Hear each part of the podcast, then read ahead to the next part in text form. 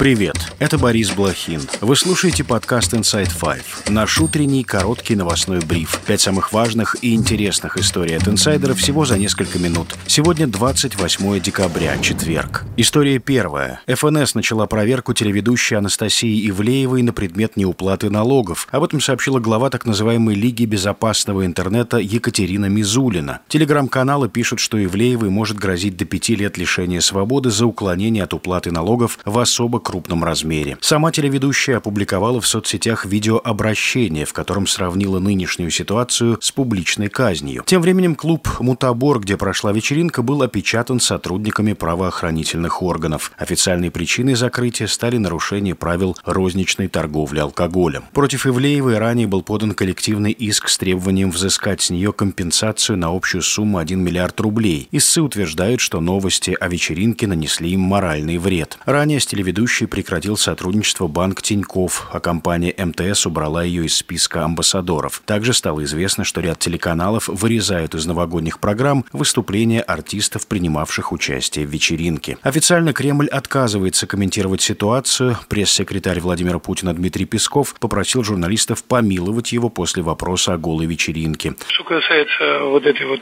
э, вечеринки, то прошу вас меня помиловать. Давайте мы с вами останемся единственными в стране, кто эту тему не обсуждают. Однако, по данным базы, проблемы у артистов, участников вечеринки, начались после того, как фото и видео с мероприятия дошли до Владимира Путина, и ему это якобы очень не понравилось. Телеграм-канал сообщает, что до участников э, мероприятия довели, что у них теперь будут большие проблемы.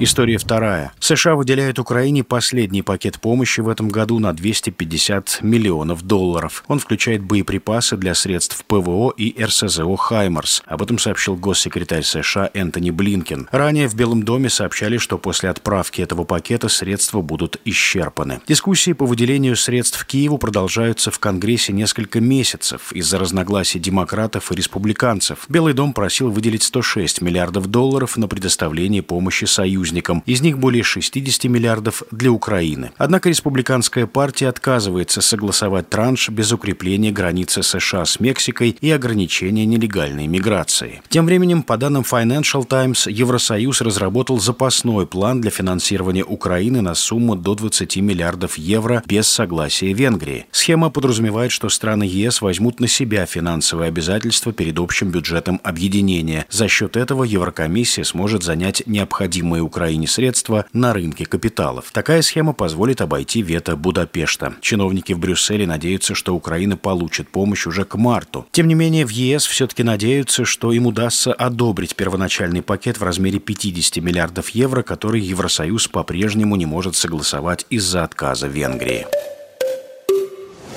История третья. Верховный суд утвердил решение о недопуске Екатерины Дунцовой до выборов президента России. Об этом она сообщила в своем телеграм-канале. Дунцова заявила, что создает собственную партию. На заседание суда пришли около 20 сторонников журналистки. Сама Дунцова просила судью отнестись к ситуации без формализма. Она заявила, что в случае допуска до выборов экс-депутата Госдумы Бориса Надеждина ее команда намерена оказать ему помощь в сборе подписей. Ранее «Яблоко» отказалось выдвигать Дунцову на выборы. В пресс-релизе партии журналистку без упоминания ее имени назвали случайной гражданкой, о которой ничего не известно.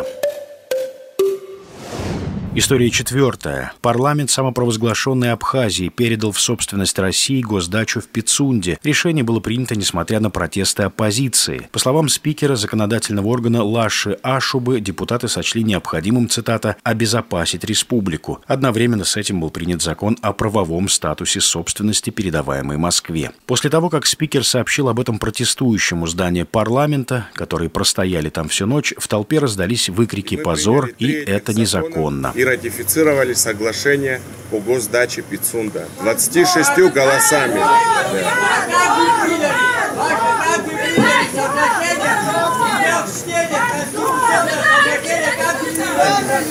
Особое возмущение оппозиции вызвало то, что изначально власти планировали обсудить вопрос о ратификации 28 декабря, однако неожиданно перенесли заседание на более раннюю дату. Это был явный расчет на то, что в ночное время митинг будет немноголюдным. В Москве утверждали, что недовольство искусственно подогревалось из-за пределов Абхазии. В Тбилиси решение абхазских властей назвали очередным незаконным шагом России в сторону посягательства на суверенитет и территориальную целостность Грузии.